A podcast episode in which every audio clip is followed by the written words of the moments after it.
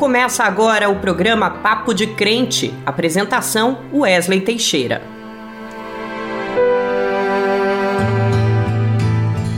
A paz do Senhor, meu irmão, a paz do Senhor, minha irmã. Seja muito bem-vindo a mais este encontro no nosso Papo de Crente, para juntos receber informação e muitas bênçãos do Senhor e um verdadeiro encontro com a palavra. Hoje, a nossa entrevista da semana é com a Francineide Sales, ela que é assistente social, professora e atende a população vulnerável na ponta. E vamos falar da importância de estarmos ao lado dos mais pobres em tempos de pandemia, onde infelizmente aumentou o número de pessoas desempregadas, com fome e que precisam de auxílio tanto da Igreja de Cristo quanto do governo. E ainda tem muito louvor, o giro da semana, trazendo as principais notícias dos últimos dias, o dizem por aí, e dicas para economizar na conta de luz, que com a mudança da bandeira tarifária aumentou demais. Para começar, eu gostaria de convidar cada um de vocês a se colocar diante de Deus pelos próximos minutos Separa um tempo para se afastar de toda preocupação e voltar a mente e o coração ao Pai em espírito e em verdade, em oração, para que nós possamos ouvir aquilo que Deus tem para nos dizer e para nos prepararmos para esse momento. Deus Todo-Poderoso, de amor, de bondade, de misericórdia, queremos nos colocar diante da Tua presença, no centro do Seu querer dos teus sonhos para nós, dos teus desejos para as nossas vidas.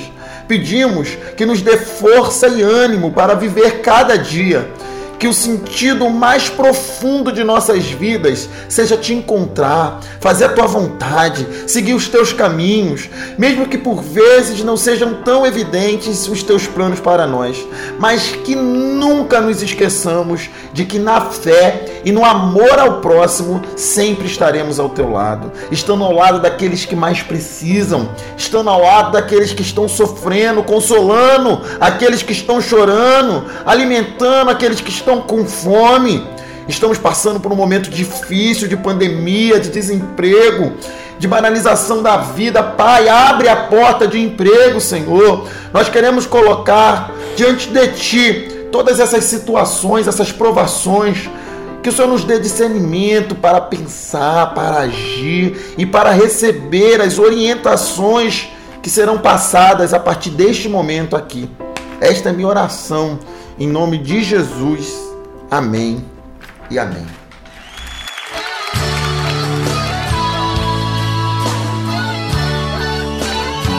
Aleluia. Levanta a tua voz conosco agora e canta, querido. Cada vez que a minha fé é provada, tu me dás a chance de crescer um pouco mais. Aleluia. Cante ao Senhor nesse momento. Cada vez que a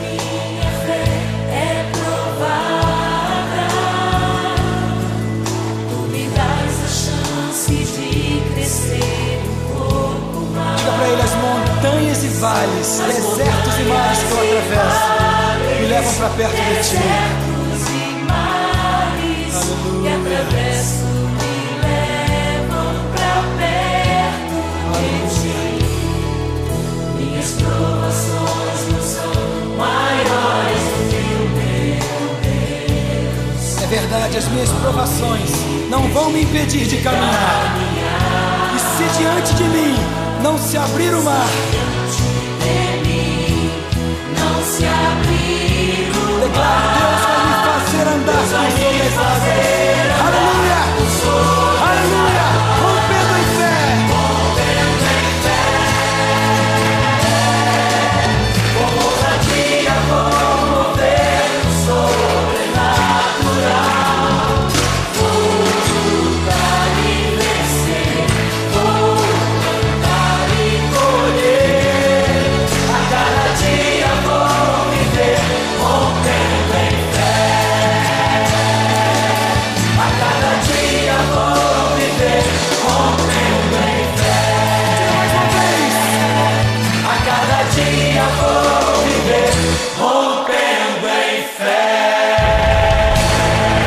Você acabou de ouvir esse clássico do mundo gospel rompendo em fé com a comunidade internacional da Zona Sul.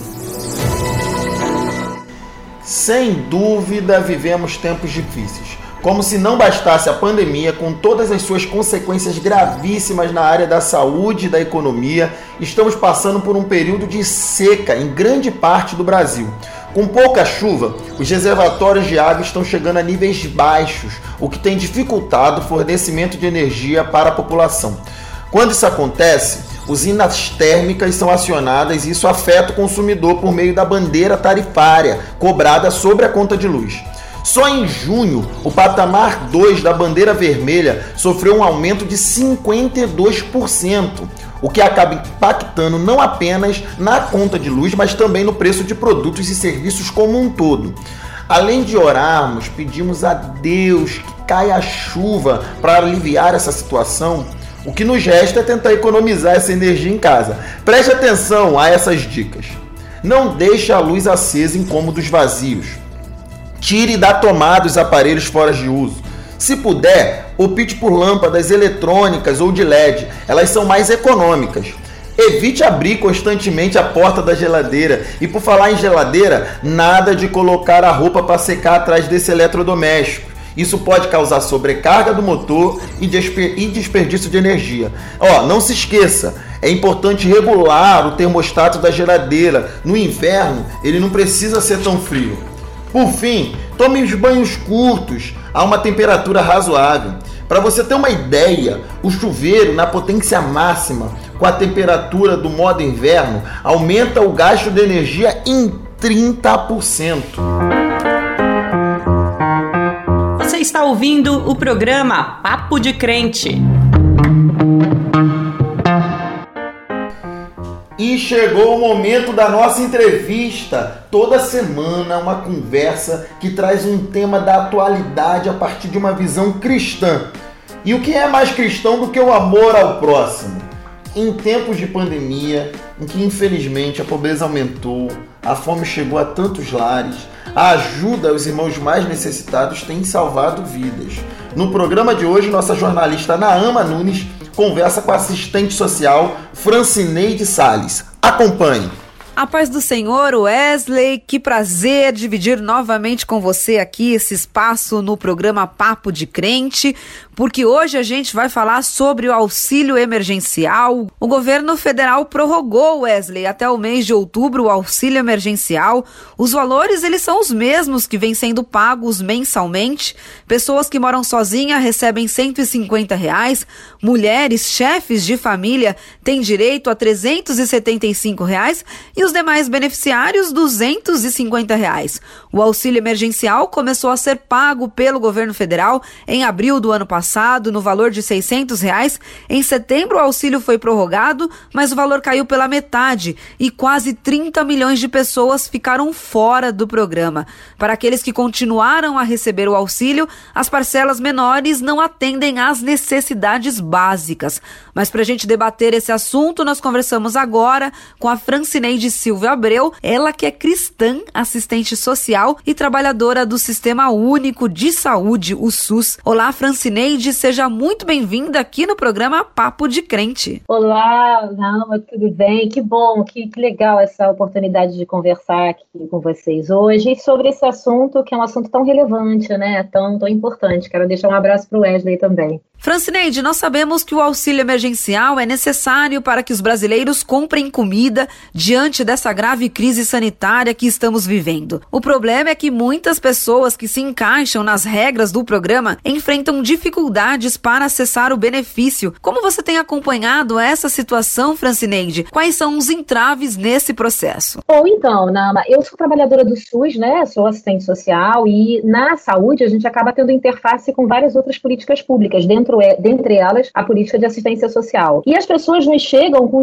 com demandas diversas, né? Elas chegam com demandas do ponto de vista da saúde, mas elas chegam hoje com situações muito graves, inclusive situações que nós já não víamos mais. Então, uma situação que a gente vê claramente quando nós perguntamos, né, numa entrevista social, se a pessoa trabalha, se ela está é, num trabalho é, regular, né, se ela está com salário em dia, se ela é uma pessoa que está num trabalho precarizado ou não, e se ela finalmente ela é beneficiária do auxílio emergencial, muitas pessoas, por exemplo, esbarram, esbarram de cara na tecnologia tecnologia. Algumas não conseguem, não conseguem acesso para fazer um cadastro, né? Outras não entendem, por exemplo, por que, que o benefício foi suspenso e não conseguem reativar esse benefício. Então pegam aquelas filas, é, vão até uma agência bancária e aí a gente também acaba pensando um pouco e ficando muito preocupada por conta da exposição também, lembrando né, que a gente tem um percentual muito baixo de pessoas vacinadas, então ainda hoje a gente percebe uma quantidade de pessoas em busca desse auxílio. Mas a questão da, da tecnologia, do acesso à internet para fazer o cadastro, da forma como, como foi feita, ela de cara já exclui muita gente, né? O não acesso ao auxílio emergencial pode significar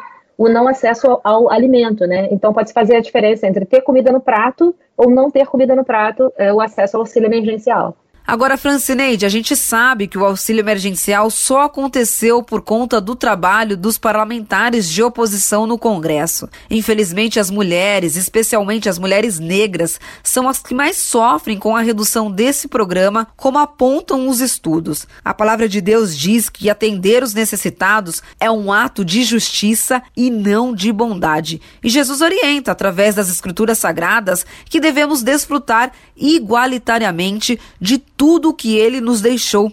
Nesse sentido, Francineide, qual é o papel do governo no atendimento dos mais necessitados neste contexto de pandemia?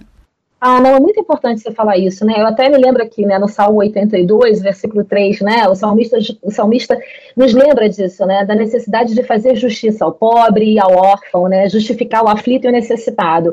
É, o papel do, do governo aí, ele é fundamental no sentido da promoção do direito, né? A gente precisa lembrar que, embora ela esteja muito remendada e ultrajada, nós temos uma Constituição, a Constituição de 88, e que justamente com base nela, os parlamentares da, da, da, da oposição ao governo governo evocaram o texto constitucional, lembrando a necessidade de garantir os direitos sociais. Isso está posto na Constituição. Então, o governo ele precisa prover esses direitos, né? Para quê? Para que as pessoas não, não passem uma necessidade. Ou seja, é, do ponto de vista da própria política de assistência social, a gente entende a assistência social como ela e seus benefícios, claramente, ela é dirigida a todas as pessoas que dela necessitarem. Então é muito dramático quando as pessoas não acessam esses direitos, porque elas acabam ficando reféns de aproveitadores, de pessoas que criam dificuldades para vender facilidades, de pessoas que oferecem, entre aspas, trabalho a um valor é, humilhante, aviltante. Então é importante que a gente garanta os direitos dessas pessoas. Né? É bom lembrar que se não fosse a oposição, não teria nem o valor de 600 reais no ano passado. Então é fundamental que, como mensageiros do reino, né, cidadãos do reino, a gente se coloque na posição de defesa do direito, né? É, porque não, não podemos tratar o pobre, o órfão, a viúva, uh, enfim, as mulheres, né, o estrangeiro, as pessoas oprimidas, como pessoas que podem ser exploradas indiscriminadamente. Não, essas pessoas precisam ser protegidas, né? Não é novidade para ninguém que o governo federal nunca quis um auxílio emergencial do tamanho que ele foi no ano passado. Em abril de 2020, ele atendia 68 milhões de pessoas com parcelas no valor de 600 reais. Hoje, apesar da alta nos preços dos alimentos, do gás de cozinha e também da energia elétrica, a maioria dos beneficiários recebem apenas 150 reais o governo desconhece a realidade de quem tem fome e precisa disso para sobreviver, Francineide. É, é, lamentável isso. Eu creio que o, o governo não só conhece, ele sabe dessa dificuldade, ele sabe da desigualdade que nós enfrentamos. É um cenário atípico por conta da pandemia, mas também é um cenário que foi muito agudizado por, por decisões políticas do próprio governo. Né? Então, uma política econômica e uma política social que, na verdade, acaba favorecendo sempre os mais ricos. Então eu entendo que isso não é um acidente, isso é uma escolha, isso é um posicionamento político, né? É, lamentavelmente, né, a, o conceito de ideologia tem sido muito maltratado, então as pessoas às vezes entendem que ser, que ter uma ideologia é ser contra o governo. Né? Estar a favor do governo é ter uma ideologia, ou seja, uma ideologia que entende que não há necessidade de você apoiar, de você proteger, de você prover direitos àqueles que necessitam. Há uma outra ideologia que entende que não, é necessário que nós façamos uma proteção coletiva para as pessoas. Então, são, são realmente posições ideológicas diferentes. Então, o governo conhece, mas ele tem uma escolha. Ele optou por uma política econômica, por uma política social que vai, que tem favorecido os mais ricos, os mais ricos, né? Lamentavelmente, e mais, e mais lamentavelmente, isso acontece também num governo cujo líder é, vira e mexe, né, faz questão de dizer que está se colocando numa posição como se fosse um emissário de Deus. Eu não creio num Deus que se regozija, que se alegra na opressão aos pobres. Não creio nesse Deus. Agora, Francineide, em meio a essa grave crise sanitária, econômica, política e social também que a gente vive aqui no Brasil hoje, diversas entidades têm se mobilizado na doação de alimentos, de cestas básicas, as igrejas evangélicas têm se mobilizado também na arrecadação e distribuição desses alimentos, e um dos trabalhos mais expressivos nesse sentido tem sido realizado pelo Movimento dos Trabalhadores Rurais Sem Terra, o MST, que já doou aí mais de 5 mil toneladas de alimentos e mais de um milhão de marmitas nas periferias urbanas e rurais do país desde o início da pandemia. Como é que você vê essas iniciativas, Francineide? Então, é, eu, eu, vejo, eu fico realmente muito tocada com esse tipo de, de, iniciativa. Acho que esse trabalho do MST é um trabalho que reflete os valores do reino. Então, assim, é um movimento social que congrega uma, um número enorme de pessoas é, que tem clareza da necessidade da luta pela terra e estão vinculados a essa luta, a essa necessidade, e que ainda assim encontra espaço para, em meio a tudo isso, entendendo a dramaticidade do momento que nós vivemos, compartilhar aquilo que eles semeiam. Então, isso para mim reflete os valores do reino. Então, eu, eu, creio que assim, nós precisamos dessas duas frentes, né? Nós precisamos cobrar do governo que ele realize aquilo para o que a Constituição né, o define, então, que é prover essas necessidades, é, apesar de todos os ataques que os direitos sociais têm sofrido nas constituições, né, na, na nossa Constituição, perdão, já visto né, a reforma da CLT, a reforma previdenciária, mas nós ainda temos alguns direitos garantidos lá. Então não é possível que a gente concorde com a permanência de uma violação de direitos constante. Então o direito ao alimento, né, que é um direito também social, é, ele também está previsto. Nós temos uma lei orgânica de segurança alimentar e nutricional e esse trabalho do, do MST ele está alinhado com a Lei Orgânica eh, de Segurança Alimentar e Nutricional. Aliás, nós tínhamos um Conselho de Segurança Alimentar que, lamentavelmente, foi desmontado por esse mesmo governo. Então, assim, acaba que o MST está muito mais preocupado em levar esses valores do reino, esse compartilhar, esse cuidado, do que o próprio governo, o que é lamentável. Agora, Francineide, o governo prorrogou no início deste mês o auxílio emergencial com valores insuficientes para atender às necessidades básicas, mas as mobilizações nas ruas de todo o país têm reunido cada vez mais pessoas e uma das bandeiras é o auxílio emergencial no valor de 600 reais. É preciso exigir, através de mobilizações coletivas, o aumento do auxílio emergencial, Francineide? Fundamental, assim, acho que entre as bandeiras que estão nas ruas, essa certamente é uma das mais importantes. É, é inadmissível que um país como o nosso, do tamanho do nosso, com a produção de alimentos que nós temos, que admita que pessoas passem fome. Eu eu, um pouco. É, é, chega a ser constrangedor, porque a gente acaba lembrando, né, para quem tem aí, já está na casa do isenta, né, as campanhas contra a fome é, que nós tínhamos que realizar nos anos 80 e 90. O auxílio emergencial, ele também, eu, eu gostaria de destacar isso, é importante porque ele também dá autonomia para essas pessoas. É, eu lamento muito que ainda há essa tendência de tutela do pobre, sabe, Nama? Que assim, a gente quer definir o que, que o pobre vai fazer com o seu dinheiro. E, então, assim, o auxílio emergencial é importante para que esse pai de família, para que essa mãe de família, sobretudo mulheres, né, que acabam sendo a, a maioria dessas, a, a chefi, essas famílias são chefiadas majoritariamente por mulheres, que elas decidam esses itens que vão parar nas suas mesas, né? E que elas decidam como elas vão viver, porque essas pessoas, elas precisam morar, elas precisam se alimentar, elas precisam transitar, elas precisam procurar trabalho. E com menos de 600 reais, e é, digo, inclusive, que 600 reais hoje já seria um valor insuficiente, mas com menos de 600 reais, nós tornamos isso impossível. Então, nós estamos empurrando um contingente populacional cada vez maior para a miséria absoluta.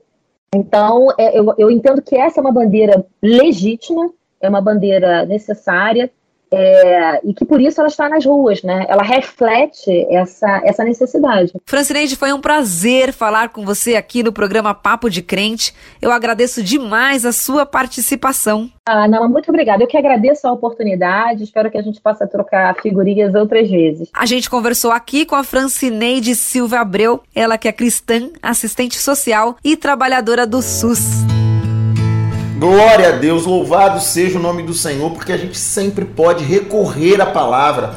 A prática da partilha generosa é recorrente na Bíblia. É uma ordem na vida de todo evangélico que se tenha o cuidado com os menos favorecidos e mais fragilizados da nossa sociedade. Como seguidores de Jesus de Nazaré, nós aprendemos na Bíblia que lá no Velho Testamento já haviam leis de proteção para os mais vulneráveis. As leis jubilares previam descanso da terra a cada sete anos para uma economia sustentável. No ano do jubileu, a cada 50 anos, previam que os governos fizessem uma seguridade social para aqueles e aquelas que tivessem se endividado no período em que não podiam plantar e que perdiam as suas terras. No ano do jubileu, suas terras eram devolvidas. E os profetas bíblicos viviam denunciando os reis e autoridades que desobedeciam essas leis. O auxílio emergencial, neste momento de pandemia, deveria funcionar dessa forma.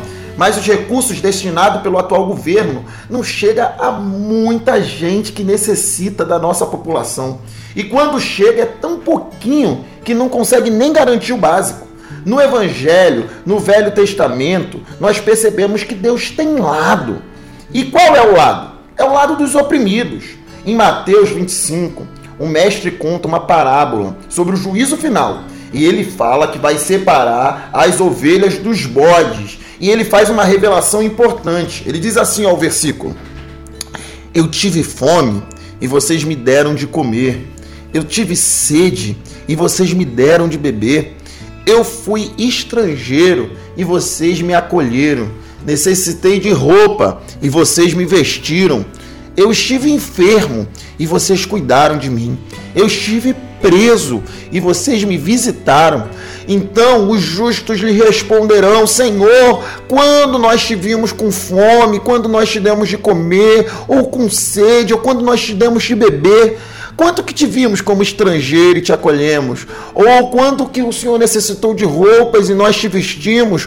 Quando nós te vimos enfermo ou preso e nós fomos te visitar?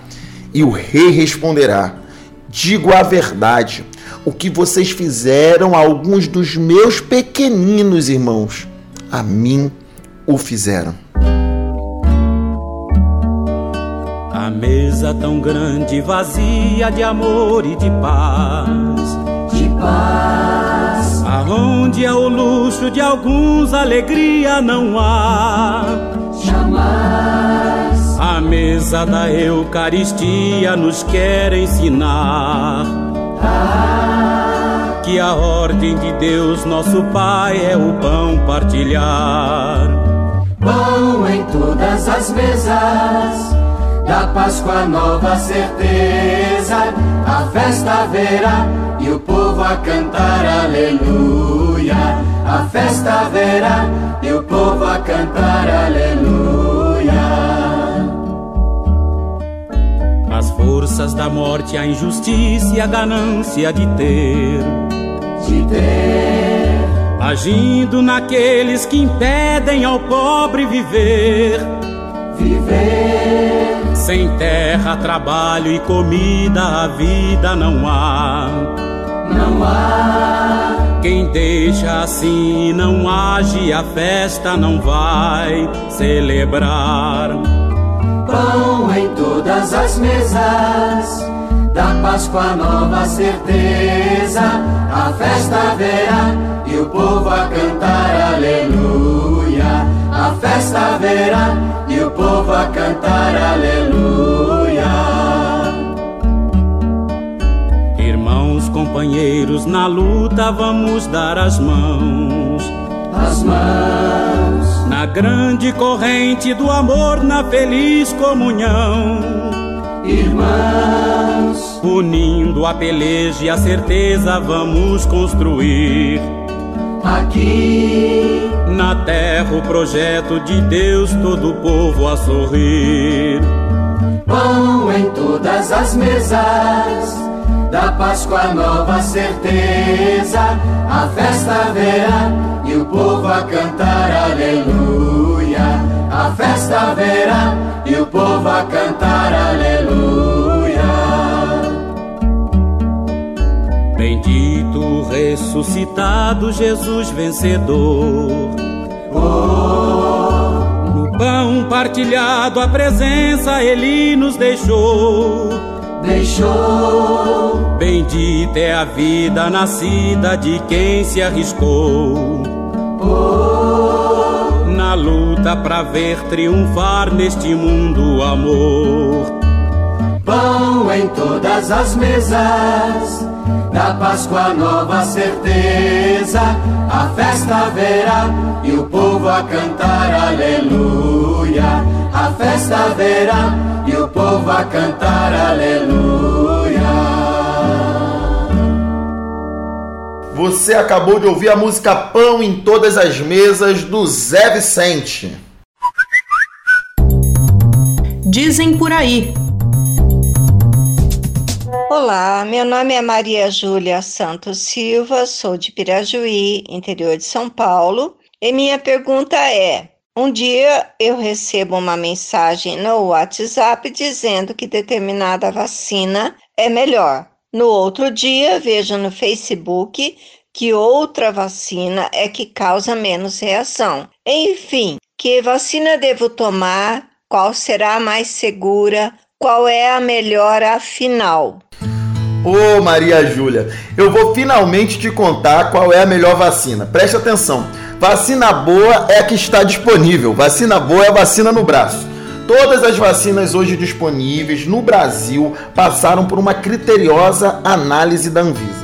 Nossa Agência Nacional de Vigilância Sanitária foram aprovadas porque essa avaliação mostrou que elas eram seguras e eficazes as reações adversas que têm sido notificadas são leves, é febre baixa, calafrios e pode acontecer com qualquer vacina. Não deixe de se imunizar esperando por uma melhor vacina que simplesmente não existe. Chegando sua vez, vacine-se. Essa é a única maneira que temos para vencer a Covid-19.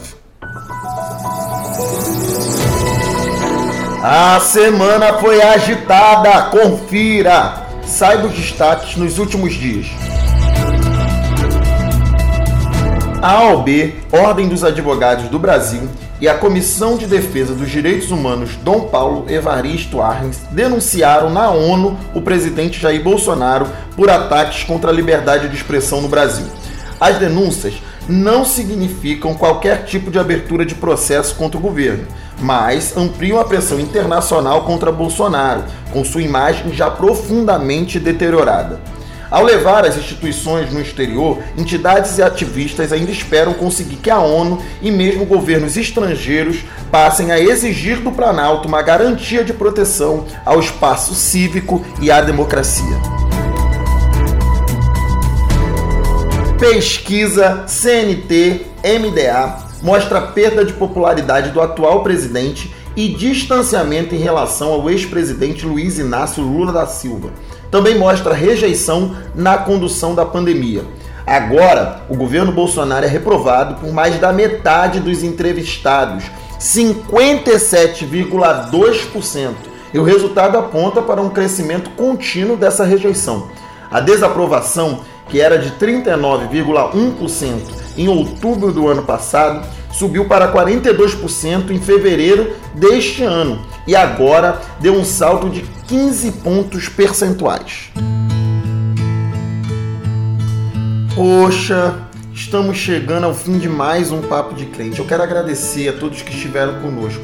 E para encerrar, eu quero lembrar que na época de Jesus, o povo andava sobrecarregado política e economicamente. Era uma fase difícil em que a cobrança de impostos do Império Romano sacrificava muito a população, tanto da Judéia quanto da Galiléia. A pobreza era uma realidade permanente e a fome também. Esse povo ia à procura de Jesus. Um dia, ocorreu um fato que um dos discípulos chegou para Jesus e disse: Olha, nós não temos alimento suficiente para aumentar a multidão que está aí. Havia apenas cinco pães e dois peixes. Jesus se comoveu com aquela situação daquelas pessoas e ele pediu para que o povo que estava disperso em multidão fosse separado em pequenos grupos para ter mais proximidade, comunhão, estar tá mais organizado. E naquela insuficiência, o pouco que eles tinham, Jesus pediu para que fosse compartilhado, repartido, dividido, e isso se transformou em abundância coletiva. Isso se transformou no milagre da multiplicação. Então, a gente também tem que ser assim. Devemos nos unir, nos organizar e fazer a nossa parte para ajudar aquele que está do nosso lado. E também co cobrar que o governo faça parte dele. Afinal, Jesus é o pão da vida.